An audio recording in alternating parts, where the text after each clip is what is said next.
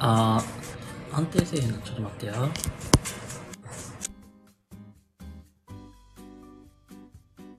うんうん。あ、あ、うん。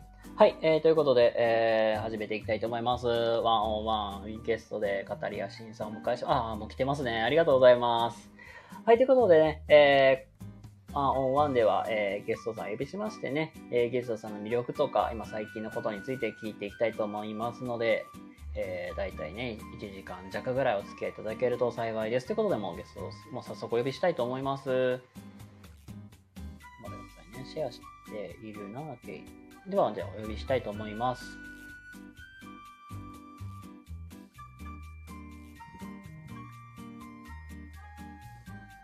あ、どうもこんばんは。ありがとうございます。聞こありがとうございます。えますかね大丈夫ですかねあ、僕は大丈夫です。あ、聞こえます。はーい。ありがとうございます。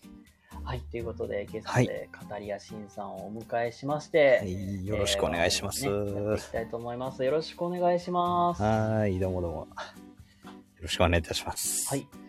ということで、あのーまあ、どのゲストさんにも毎回お願いしていることになるんですけども、はいえっと、まあ、初めての方も軽くあのいらっしゃるかと思いますので、はい大体1分、2分ぐらいであの自己紹介をまとめていただけたら嬉しいなと思うんですけども、あはい自己紹介お願いしていいでしょうか。はい、ありがとうございます。えーじゃあ、えっ、と、古代史エンタメカタリアチャンネルという枠でやらせていただいております、カタリアシンと申します。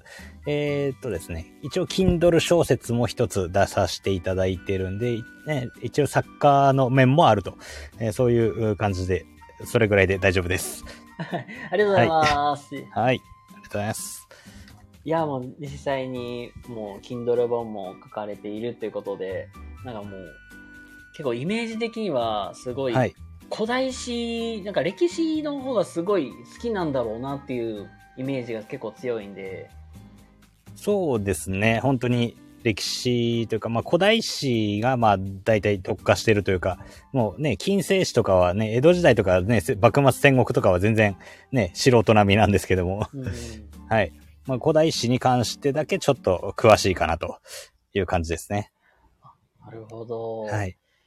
えーもうなんか実際なんか歴史、まあ、特に古代史になんかハマり出したきっかけってなんかすごいなんか気になったんですけどはい。えーっとですね、きっかけとしては小説なんですね。はいはいはいはい。あの、高田貴文さんという方の QED というシリーズがありまして、うんうんで、それっていうのが、まあ、現実っていうか、現代で起こっている殺人事件の裏側に、その歴史的なね、闇というか、えそういうのが関わってきたりっていう、そういうシリーズなんですね。うんうん、で、それを読んでて、あ、歴史の裏側面白いじゃんってなって、で、インプットを続けてるうちに、いやまあ、これもったいないなと思ってアウトプット側に学回るようになって、で、その時に名乗り出したのが、このカタリアという、えー肩書きですね。はいなるほどじゃあもうきっかけはもうこの一冊の本からスタートしてみたいなそうですね、はい。ええまあ実際になんか気持ち的にはなんか僕も実は歴史にハマってた時期があっておーでもそれこそあの幕末のはいはい。あの辺りがすごい好きで、え新やっぱり選組とえかそうですよね。はあの、歴史が好きって大体ね、大きく分かれて2つで、戦国か幕末じゃないですか。大体が。ああはいそうですねうん、ええもうその他の時代、もうね、その他の時代なんてもうその他でくくられるぐらいのレベルで、ね、うん幕末と戦国っていうのがもう2大、もうトップっていう感じですもんね。歴史好きの方は。そうですね。うんはい。だから意外と戦国好きって結構男性が多いくて幕末買いが女性が多いっていうそうですなね。んか話を結構でも、戦国好きの女性とかもいらっしゃいますけどね。あまあまあね、男女問わずやっぱりね、全体的に人気なのがその2つの時代というかね、ーうんえー戦国幕末っていうのが、もう揺るぎないトップ2ですよね。うんはい確かになんで古代史やってるやつはもうそれだけでだいぶ変態だと思いますね。 いや結構なんだろう古代史とかなるとなんかイメージ的にはなんか埴輪とか古ええ墳とか、はい。なんか同郷とかなんかその辺のなんかイメージがあとそうですねヒントとかその辺もはい、出てきますね、その辺も。はい。まあゆまあ、いろいろはありますけども、ええなんか一番はい好きな、なんていうかな、人物とか、なんか事件とか、まあ、多分いろいろあると思うんですけど、なんかあったりしますかそうですね。はい。あの、私がやってるのはね、あの、神社とか神様とかの裏話っていうのが、まあメインで扱ってるテーマになるんですけども。はい。はあ、なんで、あの、行ってみたら、その、ね、これはいつも言わせてもらってることなんですけども、我々がね、学校でそれこそ習う歴史っていうのは、あの、勝った側が書いた都合のいい記録しか残んないわけじゃないですか。うんうんうん。なんで、その、負けた側の消された歴史っていうのに、実は着目した方が面白いんじゃないかなと。そういう立場でいつもやらせてもらってますね。へえ。いや、す確かになんか結構都合のいいようにやっぱり本とかって書かれてますもんね。基本的にそうですね。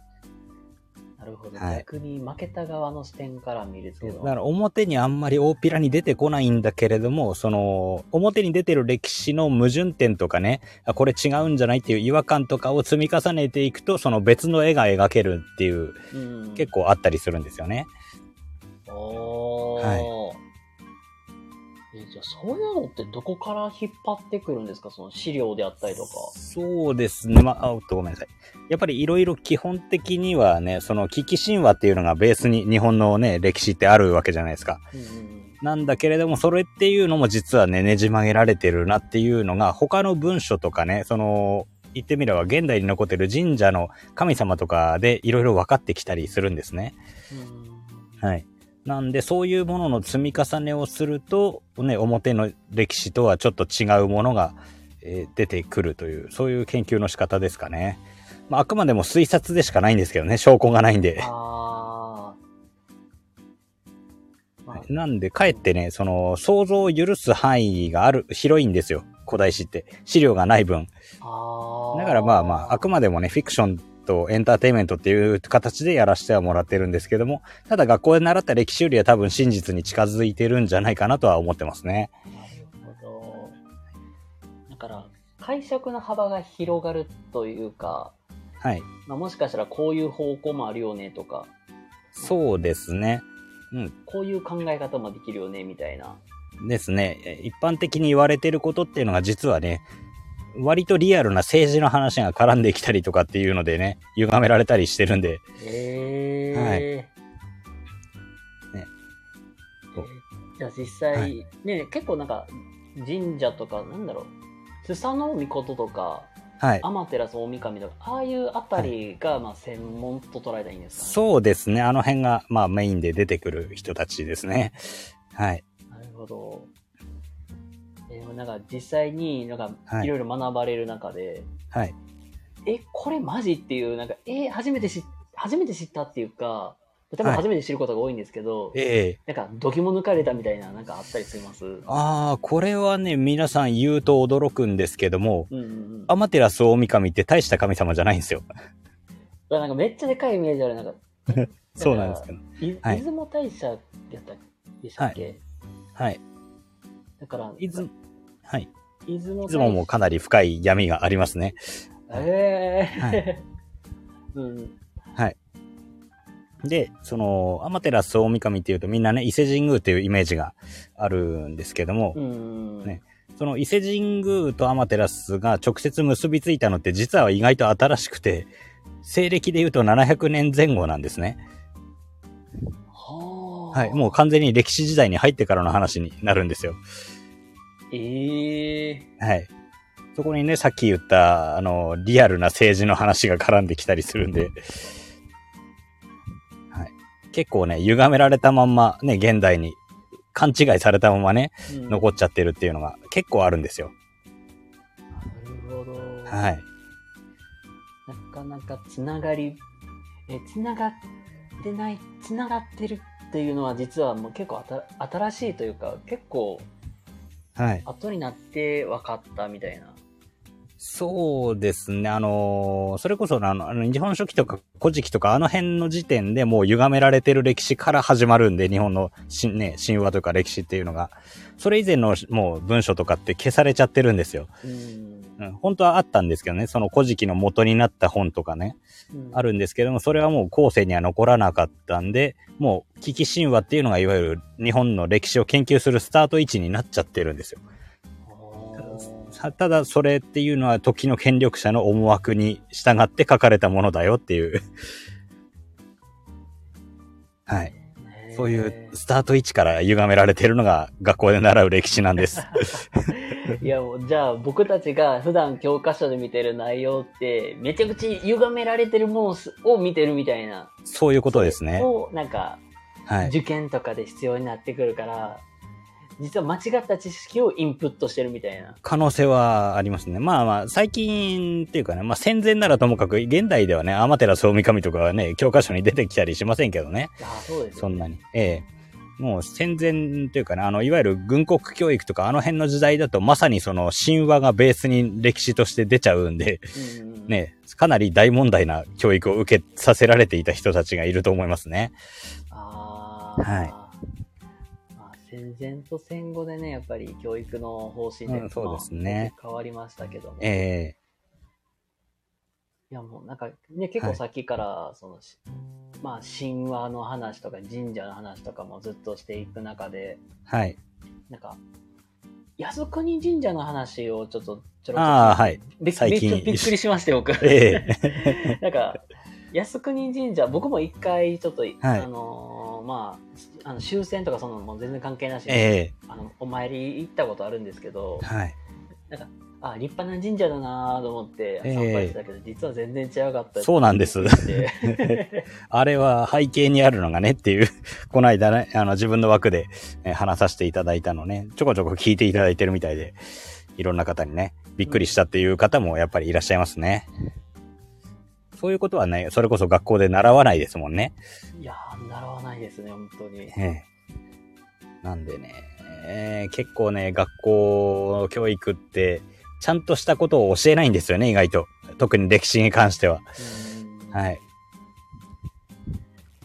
ねそれこそシーリンさんは前、先生やられてたんですよね。あ僕はもともと小学校の教員を、ですよね。あの、じゃゃあ小学校だったら特定の科目とかはないのか、じゃあ。そっかそっか。全然ないですね、はいあのーで、大学の頃って専、専門というか、当然ね、ベースに一番得意とする科目みたいなのってあったと思うんですけど、あー理系文系どっちだったんです、シーリンさんは。僕はね文系ですほうほうほう。そうなんですね。え科目は国語とかですかね。国語と、まあはい言うたら国語、まあ英語、社会科、はい。おででまあ僕その中でも社会科はすごい好きでーはいはい。実は社会科のまあその辺も結構いろいろやってたりとか社会と理科は結構やってたんですよおお理科も。おお理科もなんか楽しなんか実験楽しいなっていうあただーいいですたねだなんか実験を楽しむっていうだけでそ うですね。もう実験がやっぱり面白いですよね。見た目で分かったりするのがね。体験って本当大事ですもんいね。やーだほんまにそうなんですよ、うん。それこそ大学時代は全然体験なんか学校で絶対やらないことをやるっていうのをやってたんですよええなんかそれこそなんか梅干しから塩を取り出すとかおおあとなんか友達は友達で人口いくら作ろう言って、人はい口いくら作ったりとか人口いくらええあ、そうですよね。できるんですもんね。なんか作り方はね、頭としては分かってるけど、実際やることってなかなかないですよね。全然ないうん。だから本当に、なんかその辺いろいろやりだすと、なんか、あ、楽し、なんかその時間忘れるから、いや、結構楽しいな、みたいになったりとか、本夢中になっちゃうとね、時間経つのがね、は早くなっちゃいますからね。当にそれこそ、梅干しから塩を取り出そうなんて、なんかもう全然なんか思いつかないっていうか、まあ、やらないですよね、普通の人 は。だからどうやったら塩が出てくるのとか全然なんか、わか、なんか最初はなんか全、え、どうやってすんのって、こんなん出てくんのみたいな、っえてなって、いや、友達考えるんですよ、本当にえ。はい。じゃあ、とりあえず一旦梅干し潰そうからスタートして、おおで、まあ、そこからなんか、溶か す、溶かしたらなん、溶かして、バーナーで炙ったらなんとか出てくるやろうって言ってやって、結局、なんか全部蒸発してどっか行ったとか、えー、なんかそうかそ本うか。当に。なんかバーナーで炙っちゃったんですね。そうなんですよ。あの、バーナーで、なんかその梅干しを溶いた、なんか、はいはいその、なんか水溶液みたいな。そうそう水溶液を、なんか、なんかトレーの中に入れて、とりあえずええバーナーでつけて、蒸発するの待って、置いてたけど、なんも出 てこん。結局全部なくなって、うわ、全部なくなったし、じゃあ次どうしようか、みたいな。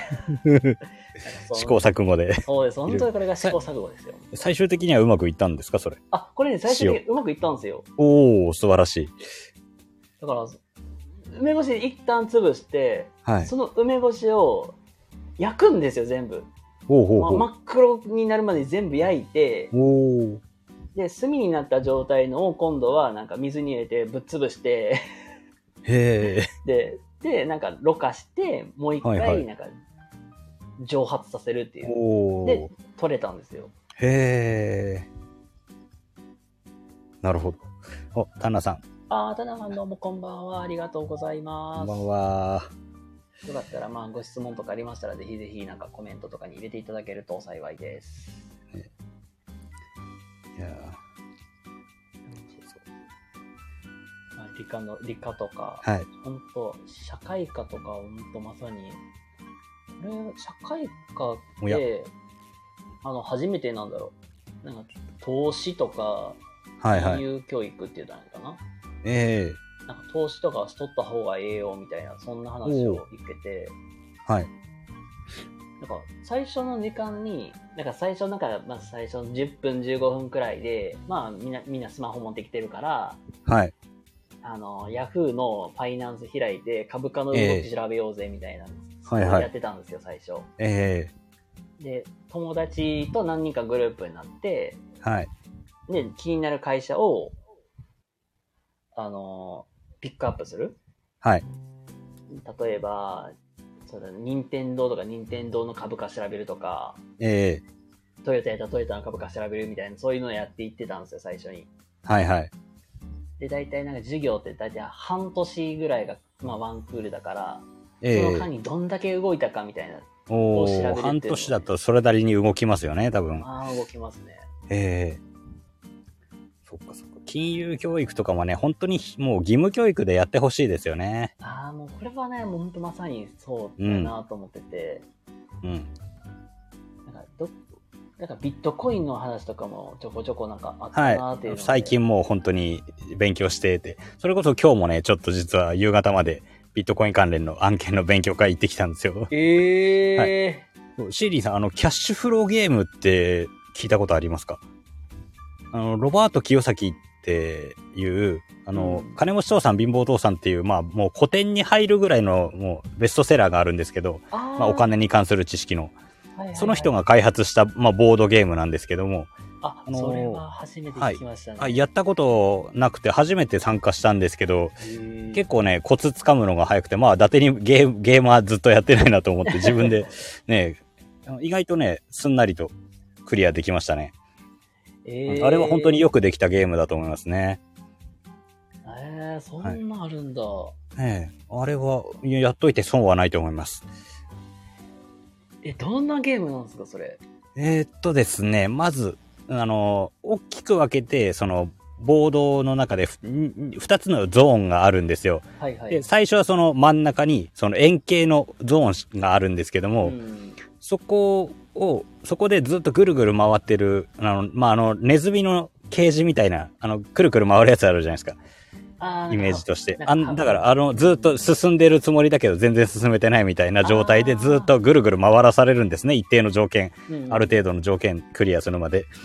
その条件っていうのが、その、支出額、ね、え月々の支出額を不労所得が超えたら、そのもう一個上のステージに行けるよっていう、そういう感じのゲームなんですけども、ああ。それ。がね、本当に金融教育にめちゃめちゃ向いてるゲームなんですよ。うん。ね噂には聞いてたんですけど、初めて今日やってきて、あ、これ本当にいいなと。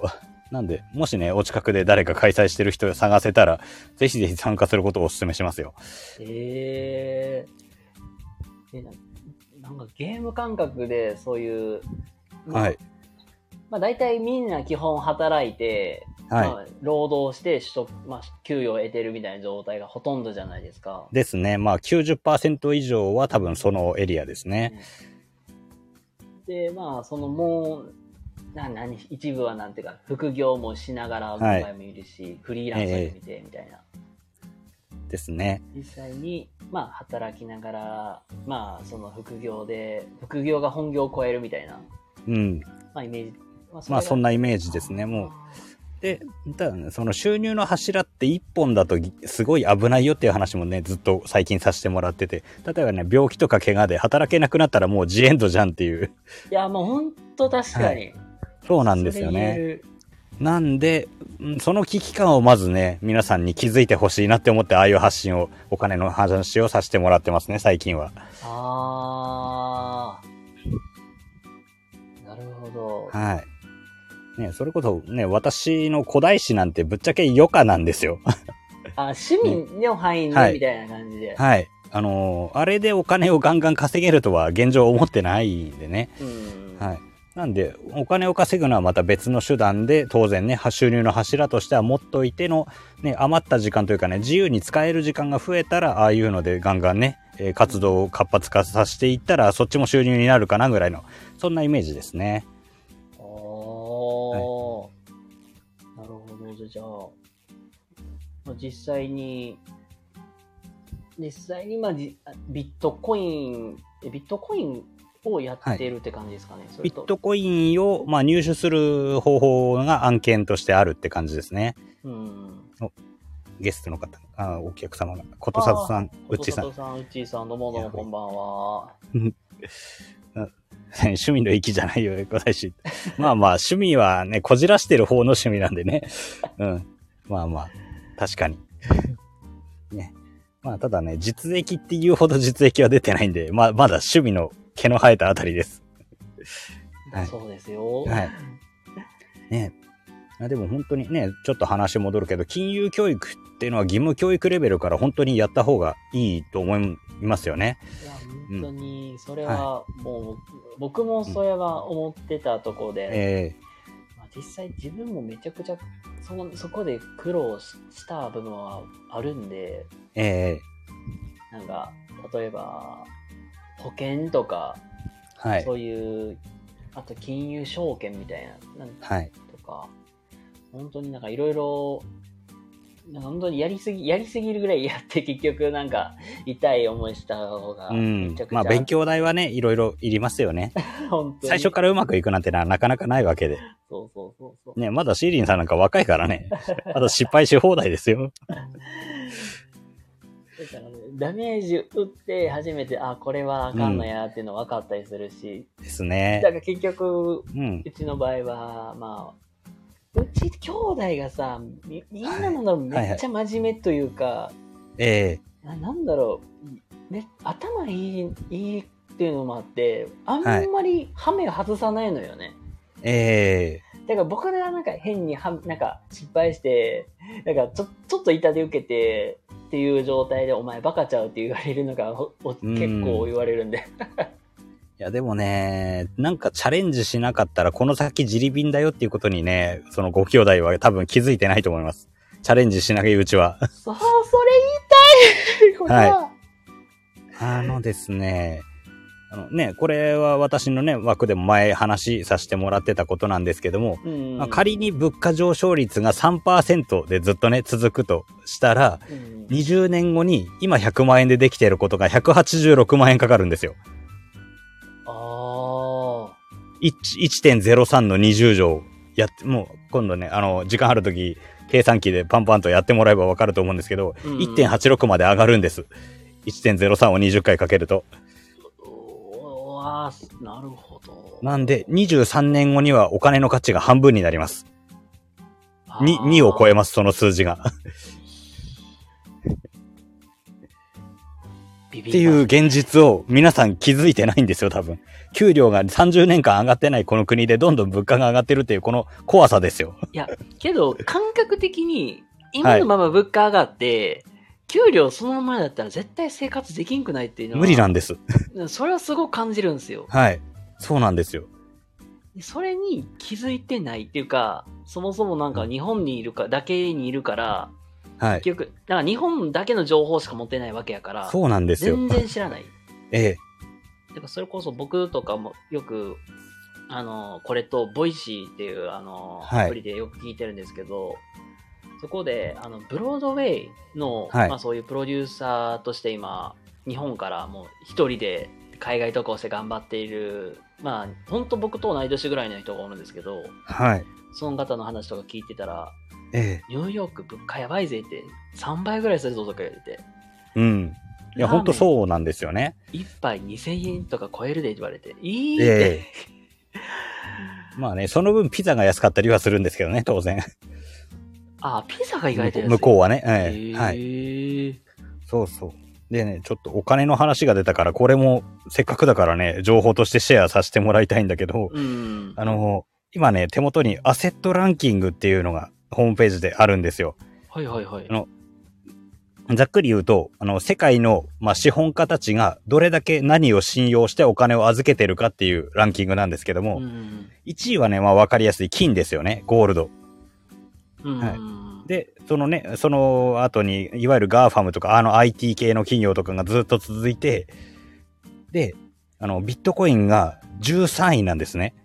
安心して資産を預けられるっていう。で、そのん一方で、日本のトップ企業って、まあ、ざっくりわかると思うけど、トヨタじゃないですか。ああ、トヨタでかいですもんね。はい。が、このアセットランキング、信頼度ランキングで言うと、世界で何位かっていうのが、どれぐらいだと思いますうわなんかこトのップ100までランキングある話んですけども。を切り出すってことは、はい。結構低いんだろうなっていうのは予想がついて、70とか、あ、そこまでは低くないんですけど、ちょいはい。 50ぐらいとかですかね。はい、あの、ギリギリ49位です。現在、今、今、ロードしたところなんで、へー本当リアルタイムの数字です。はい。ですね。じゃあもうはいなんかもう、なんかトヨタでさえなんか、もう本当のなんか、まあ、世界から見ると全然なんですよ。えー、はいあちなみにね、あの、台湾の会社とかはね、全然上に入ってますよ。あと、サムスンか、韓国のあの電気屋ね、はいはいはいはい、はがい。もっと上にいます。28位がサムスンです。ええはい。っていうぐらいに、あれなんですよ。で、あの、中国のテンセントっていう会社ももう24位に入ってますね。なんで、アジアの中だけで見てもトヨタはそんなに高くないんです。あーっていうぐらいに日本の経済ってもうやばいんですよ、世界から見ると。なるほど。はい。なんか、なんか、でもなんか、なんか若者さ、就活で成功、なんか僕こんなとこ入ったぜとか言ってっていう、うんトヨタに入ったぜとか言って、喜べる世界から見たらへでもないです。 喜べる場合ではないと。じゃないんですね。ちなみにこの上位100位までに日本企業トヨタだけです。49位のトヨタがオンリーワンです。100位までの間に。マジで。ええマジで。 なんですよ。え、任天堂でさえ入ってないってこと入ってない。ないです。全然入ってないです。100位に。はい。いっや、びっくりっす、それ。ていうぐらいに日本だけの情報をしか知らないと危機感が湧かないんですよ。世界の情報を見ないと。 マジか。 マジなんです。これをね、言うと結構皆さんびっくりするんですよ。うんいやーなんかもうちょっといいのかなと思ったけど、いやね意外と意外と意外とで。韓国、中国強いなっていう。、はい、あと台湾ももしかしたらトヨタより上にいたかなちょっと詳しく見てないけど。はい。もうとにかくアジアの中でもそんなに上位にはいないですよ、日本はっていううん感じですね。いやーもうやっぱり、なんか、はい、まあ日本の力だけでは何ともならないんだろうなっていう。もう、そうですね。伸びしろがないと思われてますね。世界の市場から見るとね、日本って。そんなに、そんなに伸びしろはないと思われてますね。それよりだったら、あの、今からね、新興国で力持って、持ち始めてるところに投資した方が未来はあり、あるだろうなって、おそらく思ってます、投資家は。あー、はいあ、なんか聞いたことありますね。はいなんか実際もう日本で、まあ、円に変えてもそこまで価値ないから、だったら、ええなんかもう、まほんと別ので、インドとか、そうそうそういうところにあの辺は世界一位になりましたからね、人口が。インドが。そうですよね。はいはい。なんで、これから爆発的に伸びてくると思いますよ。もともと IT 系強いですしね、インド。結構、だってインドって本当数学強いとも多いですしもうゼロを発見した国ですからね。本当に。確かに。はい。なんで潜在能力で言ったらもうインド、中国にはかなわないですよ、当然。人口比率だけで。うん人口おとねさんにああはい、おとぼけこねんえばさんんこんばんは、は。いらっしゃいませ。うん。じゃあもっうていうね。そのだから、うん結局ね、その古代史の話はしたいけれども、あくまでサブというかね、いやまあ、チャンネルと名としてはね、メインでやってるんだけれども、それより大事なことがあるから先にそっち伝えさせてっていうスタンスに最近切り替えました。あはい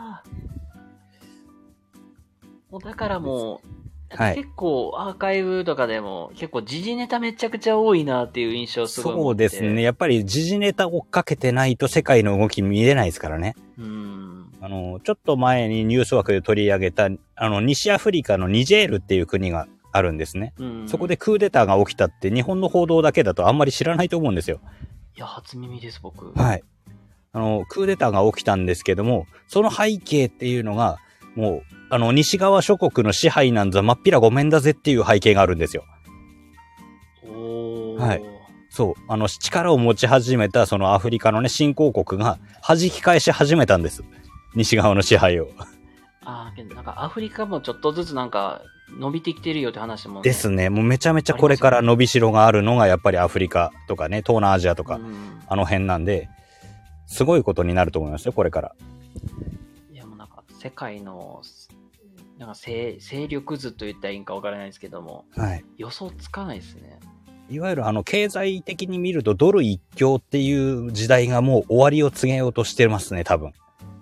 ああ、次に来るのは多分デジタル人民元です。デジタル人民元はい。あのー今まだ試作段階というかね、使用段階なんですけども、テスト段階なんですけども、もう中国ではだいぶもうテストに参加してる人口だけでに日本の人口を超えてますから、2億円、2億人以上もうテストアカウント持って使ってるんですよ。ええで、プラス最近中国ってアフリカ諸国にめちゃめちゃ接近してるんですね。はいで、はいそこがもしデジタル人民元経済圏に取り込まれたとしたら、ものすごい威力になると思うんですよ。いやもう中国でもあんだけねもう勢いがあるから、はい。まあすまあ飲み込まれそうですねいや、多分すごいと思いますよ。だからそういう意味での経済戦争はなかなか目に見えないけれども、実はすごく広がっているんだよっていう。うんそこもね、日本の報道じゃなかなかわからない部分なんでね。ええはい。わあ、すっげえな、なんかすごい、なんかこう、あもう世界でもうこんな動いてんのかと。もうう、んで、ね、かと思ったら、あの、恒大グループが破産したっていうのは、ね、ご存知ですかね。あの、中国の開不動産開発の、まあ、最大手のグループが破産申告したんですよ。ああ、なんか、ああ、はなんか、アーカイブで聞きました。なんかはい。ああ、なんか、あれもね、あの、いわゆる、ね、リーマンショック以以来、リーマンショックの時ってまだめちゃめちゃお若いから、記憶にないかな、そんなに。うん。もう十数年前、15年ぐらい前か、あれ。2008年とかなんで多分。ああ、はいなんかめちゃくちゃ景気が悪くなった時期ですよね。あの時がもう世界的にもう、それこそ1929年のあの世界恐慌以来のもう経済的な大嵐だったんですけども、うんまあそれに次ぐぐらいの嵐が吹くんじゃないかって言われてたりもしますね、一説には。まあ前から言われてたんで、もうね、引き上げる人、ね資金を引き引き上げてる人はとっくの昔に引き上げてたりはするんですけどもね。うん。だからそこまで影響がないっていう人もいれば、やっぱり負債額が48兆円とか言ってるんで、それなりにでかいだろうと。影響がね。うん、って言ってることもあって、正直これから、それこそ暗号資産とか金とかっていう別のね、え資産にお金がどんどん流入すると思います。私の予想では。ああ、はいもう、確か金とかも確か価値は安定するっては言う、よく言いますそうですね。ニーズが、ニーズが高いとどんどんやっぱり値段が上がっていきますねう。んはい。もうガンガン、もう、どん、ね、限られてる量がね、量しかないんで地球上に。うん。それが欲しい人が増えれば当然値段は上がるじゃないですか。ああ。需要と供給というかね。確かにニーズが高まったら、それは値段も上がるよねと。うん。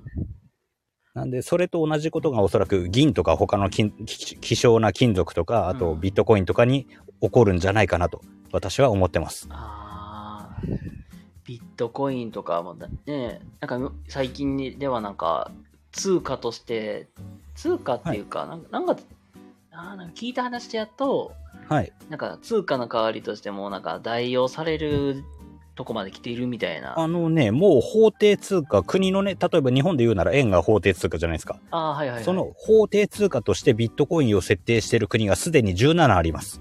っわあ、なんか、はいていうとこまで来てますね、もへえ、はいう。なんで、ビットコインとか暗号資産の話知らないよっていうのは世界から見たら2週遅れ、3週遅れですよ。っていうレベルの知識ですね。いやもうなんかそもそも本当に、はいまあ、。僕もあんまりなんかビットコインとかも詳しくは知らなかったし、えあのー勉強をぜひしていただいた方がいい知識だと思う。特に若い世代だとね。うんこれから絶対嫌でも付き合うことになるから。あーでもお金を守るっていうところが本当すごい大事ですもんねですね。守るとかそこから価値を増やすにしてもあ何のにしてもね日本円で持っててもどんどん目減りしちゃうんですよ。ああまあそうですよえねはい。例えば、今のね、金利だと0.001%とかなんですね、定期預金とかが。うんだとすると、100万円1年間預けてて10円しかつかないんですよ。 あそうですよね利息がだから、手数料1回ね、ATM とかで土曜日、日曜日とかに下ろしちゃったら、それでマイナスなんですよね。ううんで、プラスね、物価上昇率の方がそれよりはるかに高いんで、どんどんどんどん目減りしますよねっていう、うんお金の価値としては。うんなんで、ね、あの、一昔前はね、あの、悠長に預けときゃ安心だみたいな人がいるんですけど、それはもうバブルの異物だと思ってください。いやもうよく言うなんか言いますよね貯金しときゃ安全だそみたうそいうなね、。昔の、昔の考えから進歩できてない人です。20年前、30年前の話です。うん。もう、なんか貯金は、もう貯金してもあんまり良くないっていう、言いますよね、本当に。そう貯金はね、あの、まあ、最低限ね、その生活に必要な現金っていうのは当然ね、貯金で持っておく方がね、うんいいというか、持っておかなきゃいけないんですけども、あの、余剰資金に関して銀行預金に預けておくと、ただ目減りするのを黙って見ているだけっていう話になるんで、うんおすすめはしないです。でもそれをまあ言うたら、まあビットコインだけ、まあビットコインもそうですし、はい。実際なんか別に、そう勉強して、う増やす方向に、そこは攻めた方が、攻めなきゃダメですね。守りに入ったら、あの、自利品になるんで、うんうん、知識を得て攻めましょう、そこに関してはねっていう。なるほど。はい攻めなきゃ守れないんですよ、お金に関しては。まさになんていうか、攻撃はもう最大の防御最みた大いのな。防御。うんいや、本当に知識ってね、あの、武器にも防具にもなるんですよ。うん。ね結局もう情報が世の中ね、一番大事なんで、情報知識っていうのが。うん。はい。確かにね、思わず、なんかお金の話ばっかりになっちゃいましたけど、大丈夫ですかいえいえ全然大丈夫です。なんかなんか本当に最近、最近になってというか、本当ここの数年でもうなんか、NFT とか、そうですね。すごい出てき結ます構、あの辺はまだ勉強不足なんで、ね、まだまだあの辺の話はできない状態なんですけど、興味はありますね、やっぱり。メタバースとかってね、結構流行ってるというか、これから必須の多分知識にそれもなってくると思うんで、勉強しなきゃなと思いつつ、まだ手を出せてないジャンルですね。本当にメタバースとかも、もう空間としてね、実際に使われてる方も、まあ、なんうかんそこでなんか、実際なんか生、なんかライブしたりとかも、ね、なんか VTuber みたいな感じでうやってる人もいんですね。うん、ね結構そこの中でね、お祭り開いてたりとかありますもんね。ね、してますよね。あ、おしもんどうも、こんばんは。もしもさん、はじめましてかなこんばんは。よろしくお願いします。語りやしんと申します。えまあ結構僕の、まあ、リスナーさんとかも結構、ー、はいまあ、。僕と、まあ、同じ世代の方とかも、ちょっと、まあ、年齢的にも30代の方とか、まあ、いろいろといらっしゃいますけども、はい。なんかこの若者、まあ、と特に20代のうちに、うん。あこれはなんかし絶対に知って、知ってた方がいいっていうこととか、やってた方がいいよっていうのは、そうですね。基本的に知っておいて知識としては損はないですよね。あらゆるものに関して。うん。うん。のね、例えばね、そのまあビットコインの話にしろ、絶対にこれから必要になってくる知識なんで、早めに身につけておくに越したことはないよねっていう話ですよね。うん、あ、まあ、なんで、もうあらゆることにアンテナを張って、もうね、知ってる人に聞くのが一番早いんですよ。こういうのって。自分で調べようと思うと、どっから取っかかり作る、作ればいいかわからないっていう人が多いんで、うん。ん知ってる人に聞くのが多分、一番おすすめですね。最短距離です。ああ、なんかわざわざなんか本まで買ってとか、いなんかネットで調べて言ってでもなおさらむず、なんか分かりづらいじゃないですか、本当に。そうですね。あの、例えば、それこそね、あの、自己啓発系の本とか読み漁る人って知り合いにいません シリンさん。うわーうーん、いやー、いないあんまりいないですかねけども、なんか、ちょいちょいそういうの読んでたりはしますね、自分自身が。ねえ自己啓発系ってね、まあ実践してね、それがうまくね、自分にはまれば意味はあると思うんですけども、うん結局、その成功者の成功哲学みたいなのが自分と全くね、状況が違う人だったら、あ、ね、真似しようがないんですよね。トレースしようがないんで、あんまりね、うん心構えとかの部分に関してはあれですけど、うん。あ、 乙姉さん。自己啓発系は一回沼って卒業した。うん。あのね、あれ3冊読むと飽きますよね。 自己啓発系って。 まあ、個人差あるかもしれないけど。大体ね、言い方変わってるだけで同じ内容書いてるんですよ、ああいうのって。ほうほうほうほうん。もう何冊か読んだ感想ですけどね。うん。なんでね、あれにどっぷり沼っちゃうと、うん、なんか結局進んでるようで同じところで足踏みしてる人が私の知り合いにはちょいちょいいました。一時期。もうあうそういう人とは正直付き合い切れますよね。だって自分が進んでるのに相手が足踏みしてたらね、一緒に歩けないじゃないですか。ー、なんか、一人だけ進んでて、なんそうかそうみんななんか同じところを無限ループしてるみたいな。ぐるぐるぐるぐる回ってね。うん。そう、おとねさん、まさにそうだと思うんです。ね。読んだその時その日はやる気になるだけエナジードリンクみたいなものですってね。あの、例えめっちゃうまい。エナジードリンうクまいっますさね。本に。当にね、あの、あの、あの4倍海洋圏っていう、例えわかんないか、シリーさんは。あの、ドラゴンボールでね、その一時的に力増すけど、反動でガタッとやられるっていう技があるんだけど、はいもうもうそれみたいなもんだと思ってますね。あーなんか、三日坊主みたいな感じですよね、なんか。もうそうですね。やった気になって終わりっていうのがほとんどだと思いまうす。わーよくある。それめっちゃあるかもね。ええうん。なんで、それよりだったらね、それこそさっきのね、理科の実験じゃないけど、実体験を伴った経験の方がはるかに、ね、有意義だと思いますよ。うーん。なんか、それこそ、なんか自分に合ったものをさを、まあ、探した方が一番いいっていう。うん、ですね。いや、ほんとそうだ。いや、本当になんかいろんなとこにアンテナ張るって本当すごい大事だなと思って。そうですね。まあね、自分はね、それこそ基本的に文系なんで、数学の話題とかはね、あんまりね、苦手なんで、アンテナ張れてはいないんですけど、それでもね、なんか、あ、こういう理論があるんだみたいなね、理数系で気になる話はちょこちょこ拾うようにはしてますね。う。うーん。うん。いやなんで、やっぱりね、興味があることだけだと本当偏っちゃうんですよね、人生。うん。まだお若いからね、全然今でもいけると思う。いやもう本当に結構皆さん皆さんもなんかそうかもなんか20代僕もそうなんだけど結構興味あることはすごい見ますね確かにうん。なんかそれこそ TikTok とかでとか YouTube とかでコムドット見るみたいなうん。興味あるものはすごい集中して見るけどなかなか違うとこにアンテナって張り張るの忘れてるなっていうのはありますね本もう、そうなんですね。例えば YouTube だと、自分が好きなね、動画に関連する似たような動画ばっかり出てくるじゃないですか。当ああ出ます出ます本当にそうなるとね、そこはそこで偏っちゃうんですよね。うんうん。まあ、なんでね、全然興味ないところがおすすめにってなかなか上がらないじゃないですか。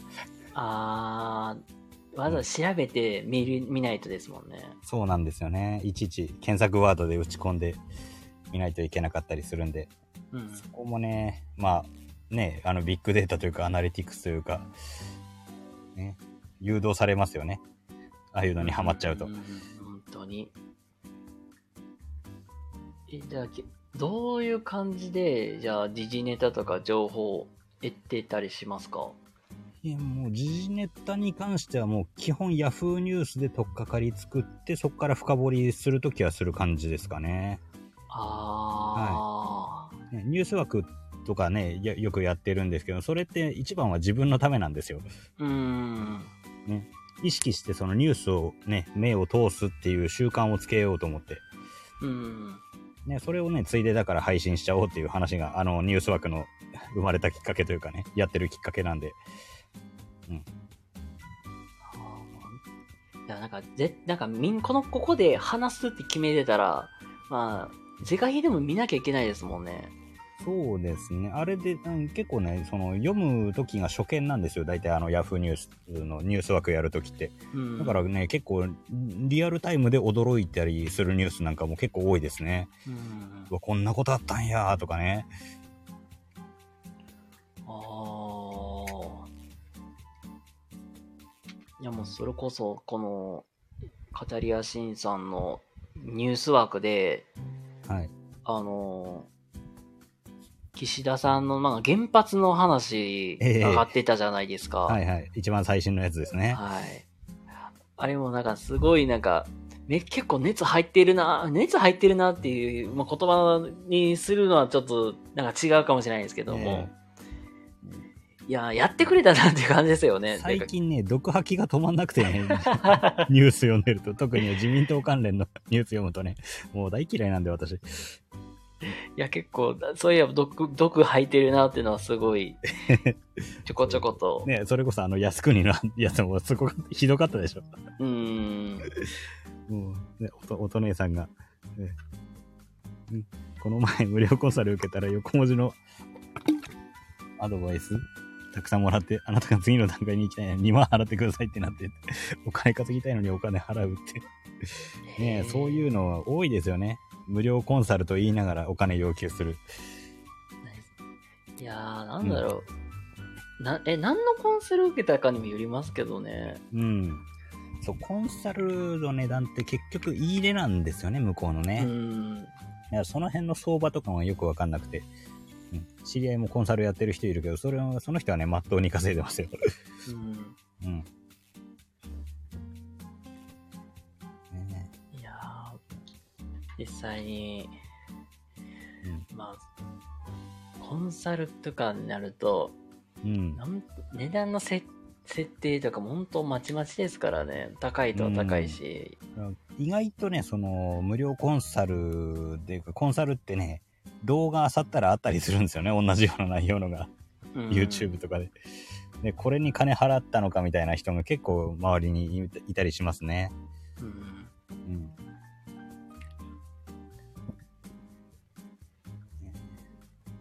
なんかうんコンサルくらいやったらなんか自分でそういうのあさって調べた方が早いなって思ってる人間ですけど僕そういうは。人も、うん、いますよね、実際。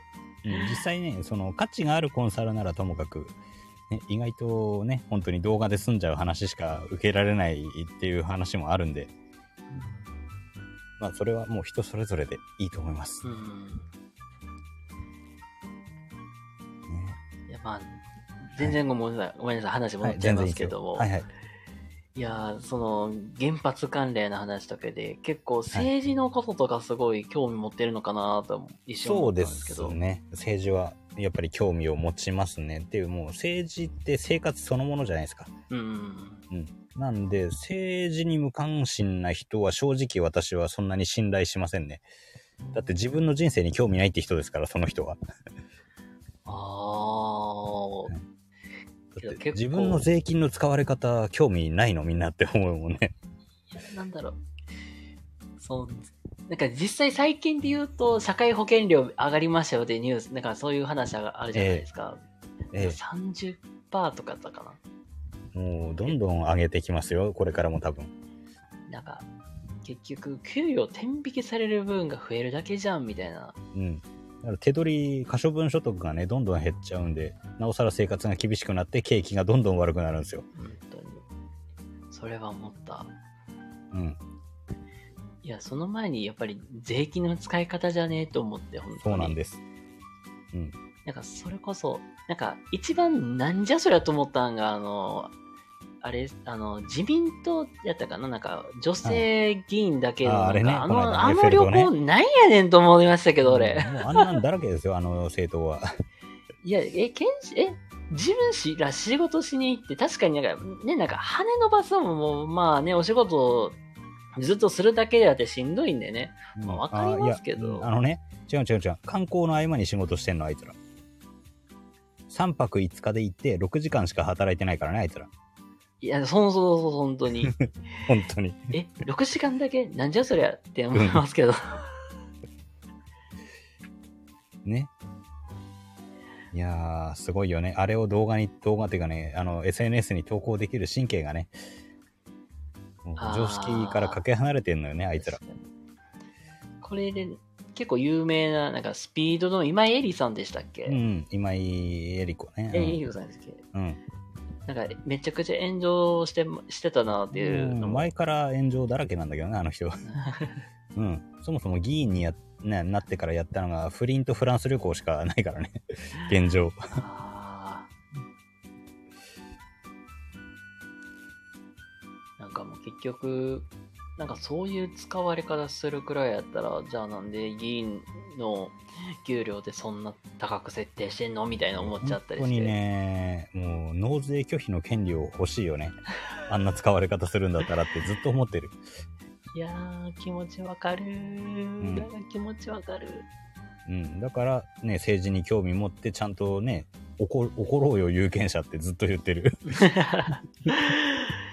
いやけど実際に成人興味のない若者とかめっちゃ多いじゃないですか多いですね。まあそういう風にされたんですけどね、日本がね。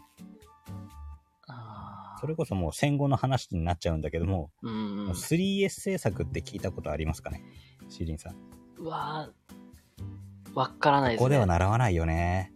うん、あのね、スポーツ、スクリーン、セックスっていうね、要はそのえ映画とスポーツと、あと、ね、生産業ね、それで、まあ、国民をふぬけにしちゃおうっていう占領政策なの。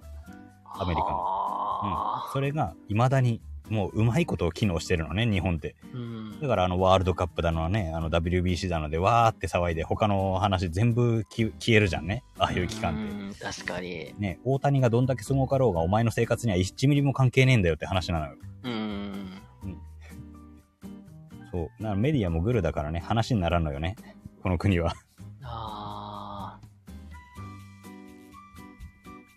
ーなんかあんまり戦前と戦後で、まあ、主義と考え方は変わってもやり方は同じみたいな。もう基本的にだって、あの頃に権力に似てたやつの系譜が未だに権力に似てるからね。世襲制なのよ。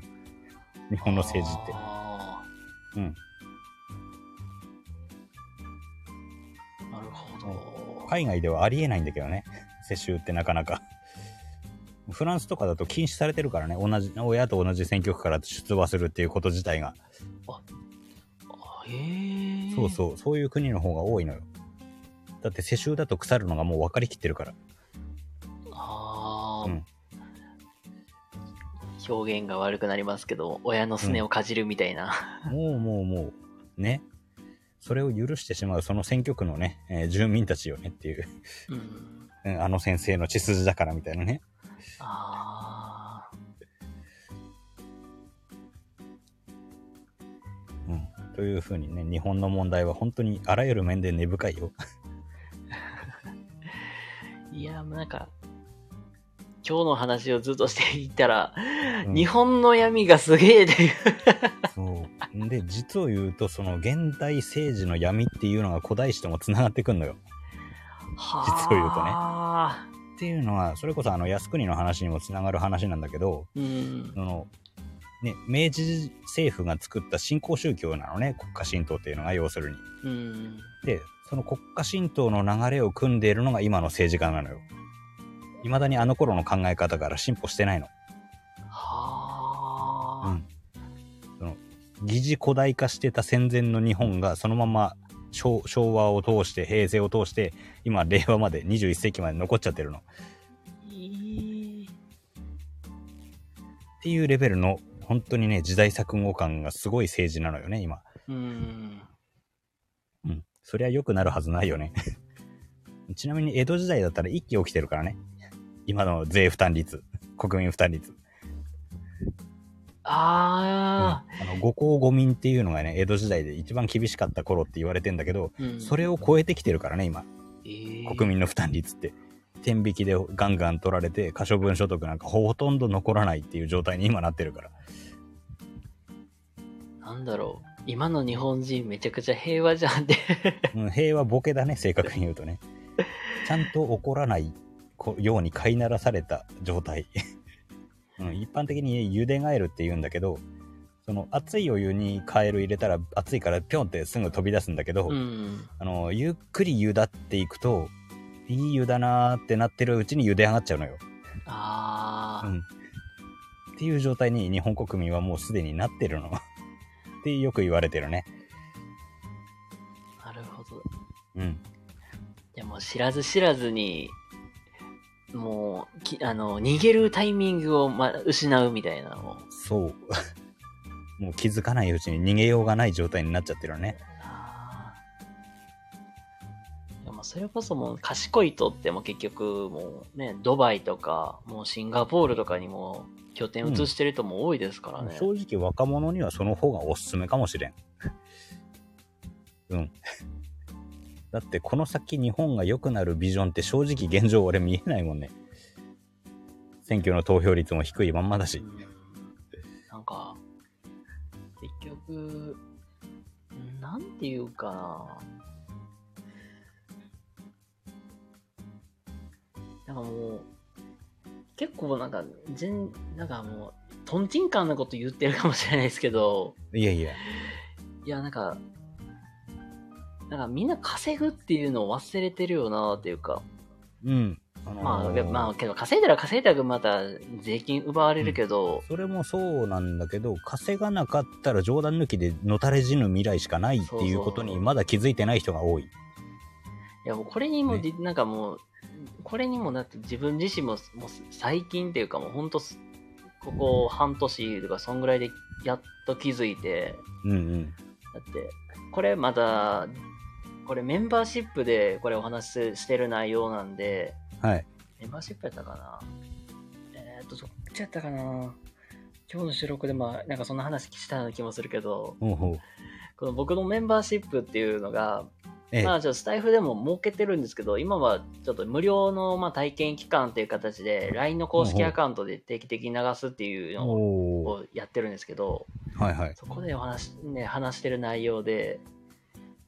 あのーまあ言うたらなんか日本って結構年功序列の会社が多いってよく言うじゃないですか。うんうん年が上がれば給料上がっうて、んまあそれもねもう終わってるけどもう終わねってる本当になんかうん終わってるという終か、わってる終わってるもう20年前30年前でそれでも全然いけたとしてもうん今なんてそんな会社あっても結局昇給する金額ってもううん百円しか変わらんとかもうもうもうないねなんか自分もなんか明細見た時にえこんだけっていうので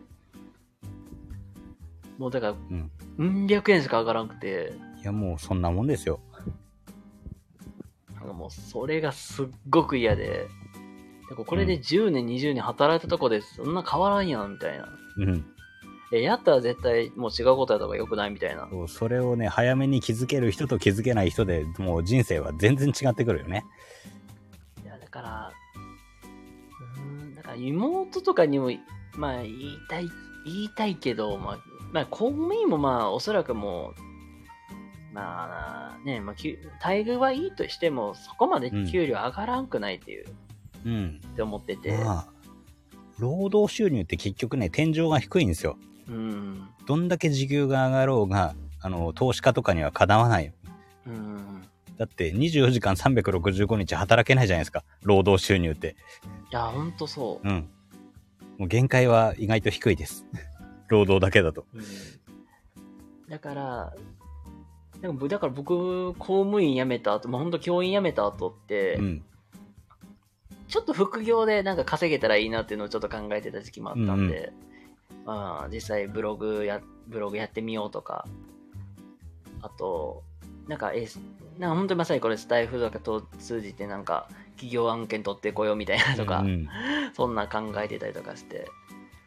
だから妹たちとかに言いたいのは、なんか、なんか空いてる時間、なんかうまいこと使おうぜみたいな。うん。もうね、とりあえずはもう、インプットを最優先にした方がいいと思う。情報を。うん。もうね、それで選択肢を増やすっていうのが何よりの近道だと思う。遠回りなようでいてね。あーいきなりなんかの案件に手出すと、引っかかったらね、変なのに引っかかる可能性もあるから、うん、まずは知識情報を増やす。で、判断力を増やす。うん、だね。なるほど。うん。じゃあ実際、まあなんか本当なんかその空いた時間できっちりインプットして正しい情報を得てから何か挑戦してみた方がいいみたいな。の方がいいと思います、順番としては。いや、ね本当いや、本当にそうだ。なんか、それも確かに大事だなと思った。なるほど。いや、もう結構気気づいたらもう1時間、あもあ、うなんあか、っすとみいう間まにせん、来ほとんどおて。金の話でしてたあ、ね。いえいえ、全 申し訳然なないんか。いや、本当それめっちゃ大事と僕は思ってるんで、ありがとうございます。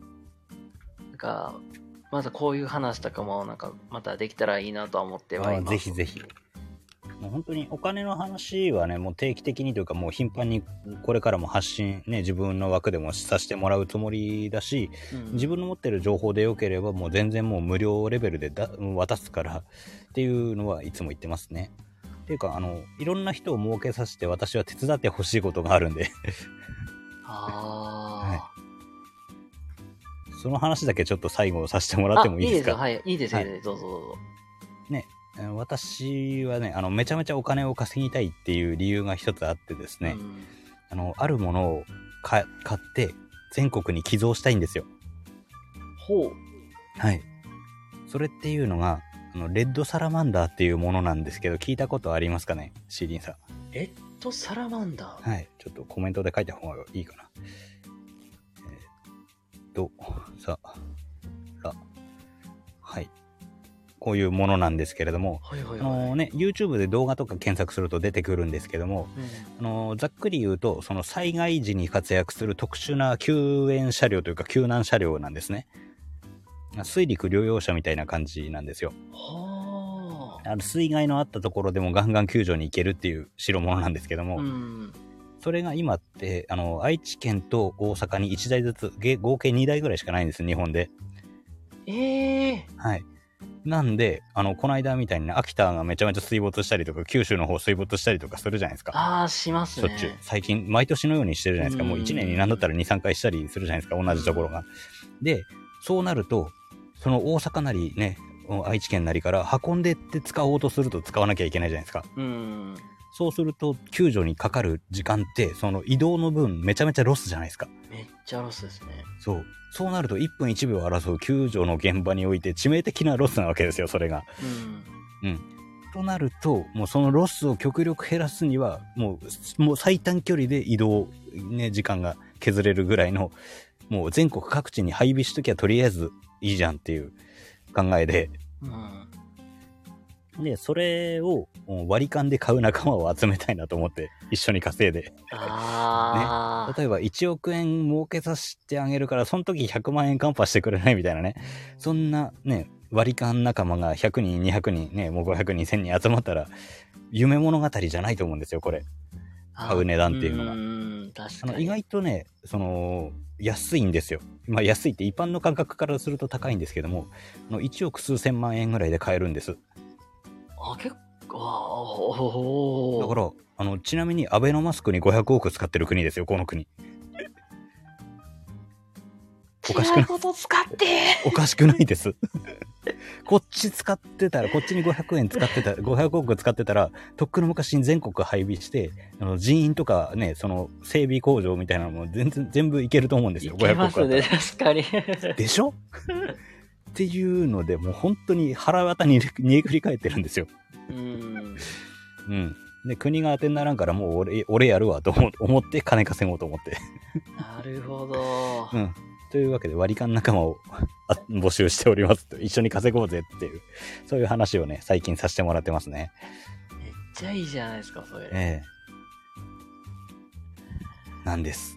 なるほど。いやー、僕も頑張って、あの、稼ぎ、稼ぎたいというか、もう、まあ、将来はね、なんか、将来的に起業とかも、うちょっん。と考えてたりするんで、なんかね、そんなお手伝いが僕もできたらいいなってもう思ぜいひます。ぜ本ひ当によろしくお願いしまお願すい。ありがとうございます。はい。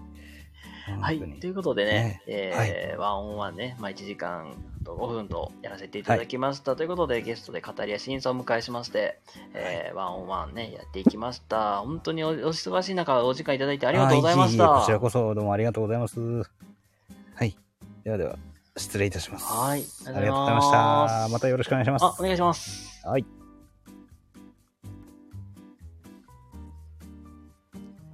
はい。ということで、えっ、と、ワンオンワンね、えー以上で終わりたいと思います。ということでね、最後にお知らせだけ少しさせてください。